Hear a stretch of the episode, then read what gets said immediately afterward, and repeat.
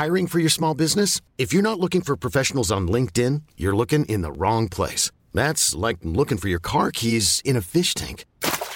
LinkedIn helps you hire professionals you can't find anywhere else, even those who aren't actively searching for a new job but might be open to the perfect role. In a given month, over 70% of LinkedIn users don't even visit other leading job sites. So start looking in the right place. With LinkedIn, you can hire professionals like a professional. Post your free job on linkedin.com slash achieve today.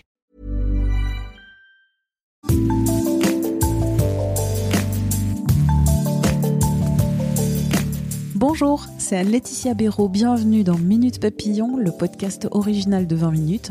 Aujourd'hui, on va parler de l'égalité entre les hommes et les femmes dans le monde professionnel. Pour cet épisode, Marie Donzel, directrice associée du cabinet Alternego, experte des questions d'inclusion et diversité, particulièrement de celles en lien avec le genre. On va parler des réalités de cette égalité entre les hommes et les femmes au travail, d'inclusion, de droits des femmes, de politique de discrimination en faveur des femmes qui provoquent parfois un sentiment d'injustice, d'incompréhension, et se demander si la crise de 2020 va freiner, voire briser des carrières. Ma première question à Marie Donzel concerne le syndrome d'imposture. Les femmes seraient au travail frappées d'un déficit de confiance, d'un doute permanent, d'une peur de l'échec plus fort que les hommes. Des livres, des manuels, des articles proposent aux femmes de s'affranchir du regard des autres, de faire de leur faiblesse un moteur, d'apprendre à oser. Mais si le problème des femmes dans leur vie professionnelle n'était pas le manque d'ambition, mais le manque de considération, voire la dévalorisation de leur ambition votre question, elle est euh, très importante parce qu'elle met les pieds dans le plat, qui est euh, l'idée selon laquelle les inégalités professionnelles procéderaient principalement de euh, déficiences psychologiques des femmes, alors avec plein de débats entre est-ce que c'est inné, est-ce que c'est acquis, qui sont des débats totalement inintéressants, puisqu'en fait, quand on interroge les femmes et les hommes sur la question du syndrome de l'imposteur, on se rend compte que effectivement les femmes expriment davantage que les hommes, à savoir à 66%, le fait qu'elles doutent de leurs compétences, là où les hommes euh, l'expriment à 56%, mais que euh, on monte à 70% par exemple chez les millennials. Donc, on voit bien qu'en fait, le syndrome de l'imposteur, euh, c'est pas un problème psychologique ou, euh, psychologisant de confiance en soi qui empêcherait comme ça d'avoir de l'ambition, de se lancer, d'oser, etc. C'est un problème de contexte dans lequel on se sent en confiance ou pas. Et moi, je dis euh, régulièrement et j'affirme avec conviction que la confiance en soi n'existe pas je ne refuse de parler de confiance en soi, en tout cas de manière isolée. J'assimile la question de la confiance euh, à une métaphore qui est celle du trapèze volant. Concrètement, un trapèze volant, c'est quoi? C'est un ou une acrobate qui va se jeter dans le vide, euh, à 6 ou 7 mètres de haut, mais à moins d'être complètement fou furieux, cette personne euh, ne va pas s'amuser à ça. Si elle n'a pas d'une part été harnachée par des équipements de sécurité, D'autre part, en conviction et en confiance en euh, l'autre acrobate qui va le ou la rattraper au bon moment avec le bon geste, et que tout ça se passe dans une structure, hein, c'est une métaphore circassienne, mais dans une structure qui est à la fois extrêmement solide, pour pouvoir euh, effectivement euh, supporter le poids des corps et en même temps agile pour pouvoir supporter la vitesse, la rapidité, l'agilité, l'ambition, bref, tout ce qu'on nous demande aujourd'hui. Donc voilà pourquoi aujourd'hui, quand on me dit le problème des femmes, c'est qu'elles manquent de confiance en elles, je dis non, le problème, c'est que chacun d'entre nous est susceptible de manquer de confiance en soi parce que de confiance en l'autre et de confiance en l'entreprise, en la société, pour lui faire confiance. Arrêtez de dire que les femmes manquent de confiance en elles, faites leur confiance et vous verrez qu'elles se font confiance. On parle de l'égalité salariale dans le débat public, dans la société, dans l'entreprise. On parle de l'égalité homme-femme. Ces deux notions sont considérées comme des chantiers prioritaires dans plusieurs mhm. enquêtes et baromètres. Mais pourtant, quand on parle des manières de mettre en œuvre cette égalité salariale, cette égalité entre les hommes et les femmes, notamment par une politique de discrimination positive en faveur des femmes, là, il y a un ressenti très négatif.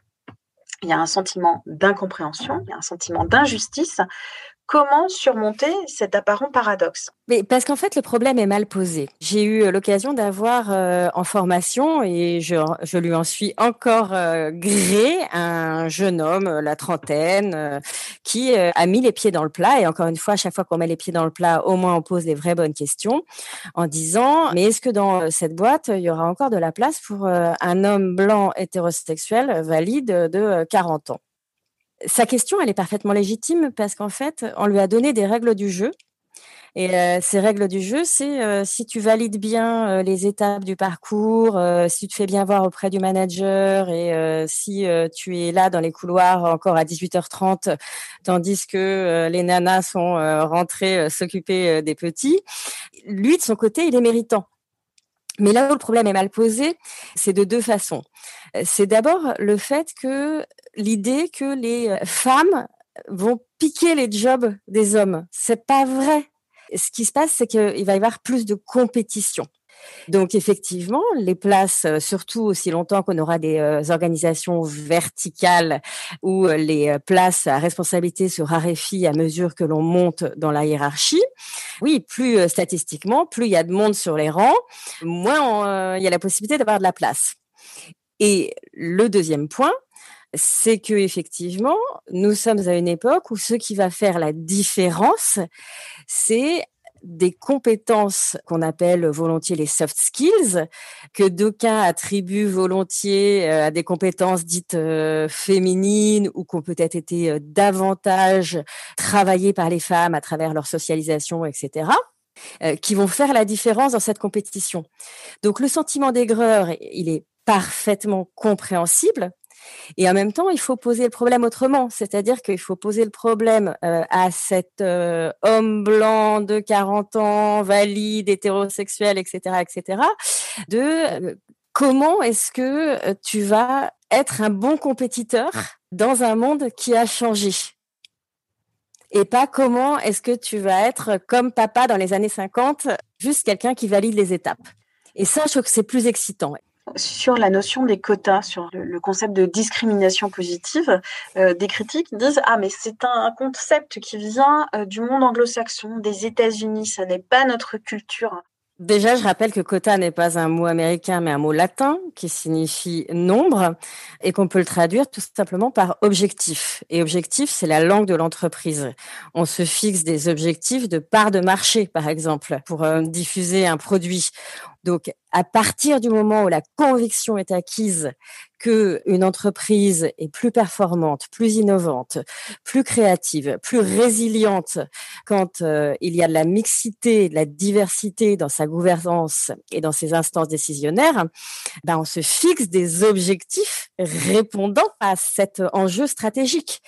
Après, il y a un vrai fantasme, notamment français. Alors en ce moment, on l'entend beaucoup avec la fameuse cancel culture, qui est très très très mal comprise en France, autour du fait qu'il y aurait une américanisation euh, de la société, des gender studies, etc., et que euh, on va aboutir euh, au fait que les femmes et les hommes ne se parleront plus, ne pourront plus travailler ensemble, n'auront plus confiance les uns en les autres, voire qu'il va y avoir une inversion de la domination c'est du fantasme et euh, il appartient notamment aux dirigeants et euh, à l'encadrement supérieur dans le monde de l'entreprise de euh, faire tomber ce fantasme.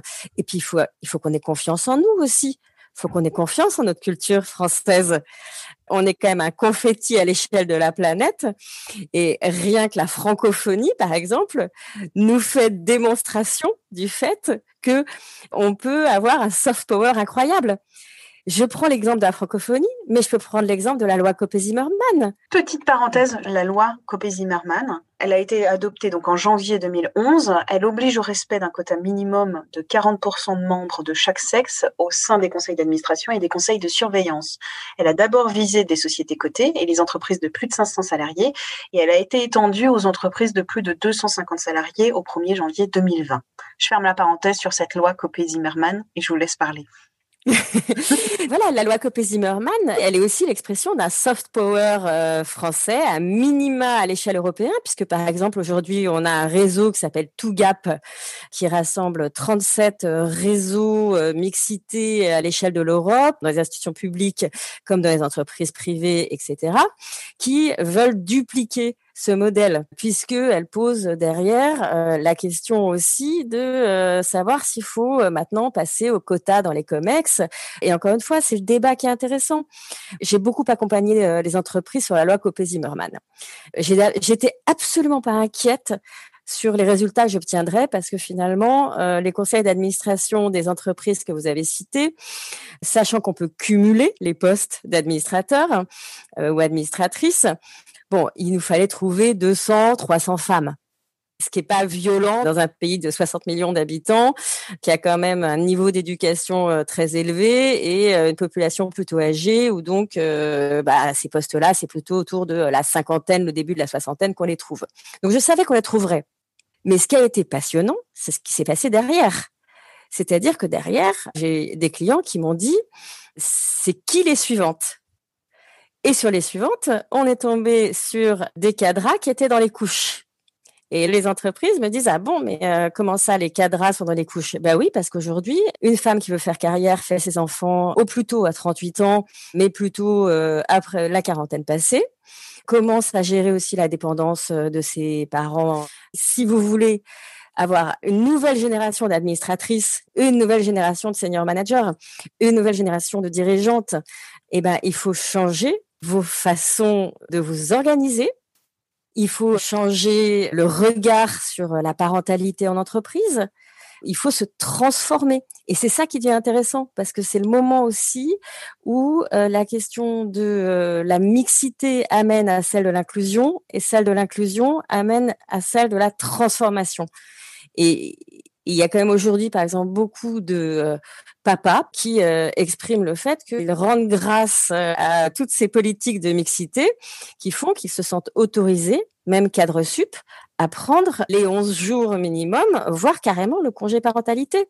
Depuis le déclenchement de la crise sanitaire, les confinements, la crise, crise sanitaire qui s'est doublée d'une crise sociale et une crise économique, est-ce que avec cette crise, il peut y avoir un recul pour l'égalité euh, homme-femme, euh, un recul pour euh, des jeunes femmes managers qui, à cause de cette crise, vont voir leur carrière retardée, voire brisée. Mmh, il faut se souvenir quand même euh, de euh, Tata Simone, hein, Simone de Beauvoir, qui nous a prévenu hein, qu'il suffirait d'une crise pour que les droits des femmes euh, soient remis en question. Elle n'avait pas pensé à la crise sanitaire, elle avait pensé politique, religieuse ou économique, mais elle a entièrement raison puisque on a vu effectivement que ce sont les femmes qui ont payé plus cher la facture. Alors sur des choses aussi anecdotiques, mais pas tant que ça, que la charge mentale de, des masques, la continuité pédagogique au moment du premier confinement ou euh, des euh, choses un petit peu plus euh, inquiétantes à mon sens, comme par exemple toutes les envies de changement de vie qui s'expriment aujourd'hui. Et on voit que c'est plutôt les hommes qui sont moteurs dans le couple. Si je fais de la caricature pour aller faire un CAP de boulangerie et partir vivre à Tréfouilly-les-Oies, c'est sûr que ça m'inquiète euh, pour euh, la carrière euh, de femmes brillantes qui, à la fois amoureuses, également en désir de changement de vie, etc., vont se retrouver quand même peut-être boulangères et puis voir leurs économies fondre au soleil et puis revenir dans deux trois ans. je, je, ne présage rien de ce que sera leur couple, mais revenir dans deux trois ans et avoir quand même peut-être du mal à retrouver du boulot et à valoriser une expérience qui sera euh, pas forcément celle d'une reconversion ou d'un temps de vie à part, mais euh, le, justement le fait d'avoir suivi suivi un conjoint. Donc, donc ça, oui, c'est une problématique. On voit d'autres problématiques, comme le fait qu'il y a plus d'appétence au retour sur site des hommes que des femmes on est quand même dans cet environnement présentéiste où effectivement, pour, pour plein de raisons qui sont des raisons, et moi je, ne porte aucun jugement là-dessus. Longtemps, euh, j'ai été euh, très anti-télétravail avant le confinement, en disant le télétravail pour les femmes c'est une énorme arnaque parce que alors euh, j'ose plus le dire comme ça maintenant, mais au lieu d'aller fumer une cigarette ou boire un café avec les collègues pendant dix minutes, on lance une machine pendant la pause. Il y a une espèce de confort piégeux dans le télétravail des femmes c'est confortable parce que euh, ça paraît plus confortable de lancer sa machine euh, pendant euh, la pause plutôt que le soir quand on rentre crevé et que toute la famille vous saute dessus. Et en même temps, c'est piégeux parce que c'est quand même le retour à la femme au foyer et à la double voire triple journée des femmes. Merci à Marie Donzel pour cet entretien. Minute Papillon avec son point d'exclamation. C'est le podcast original de 20 minutes. Vous pouvez nous écrire à audio-20minutes.fr pour nous envoyer vos commentaires, vos idées, vos critiques aussi. On se retrouve très vite. D'ici là, portez-vous bien.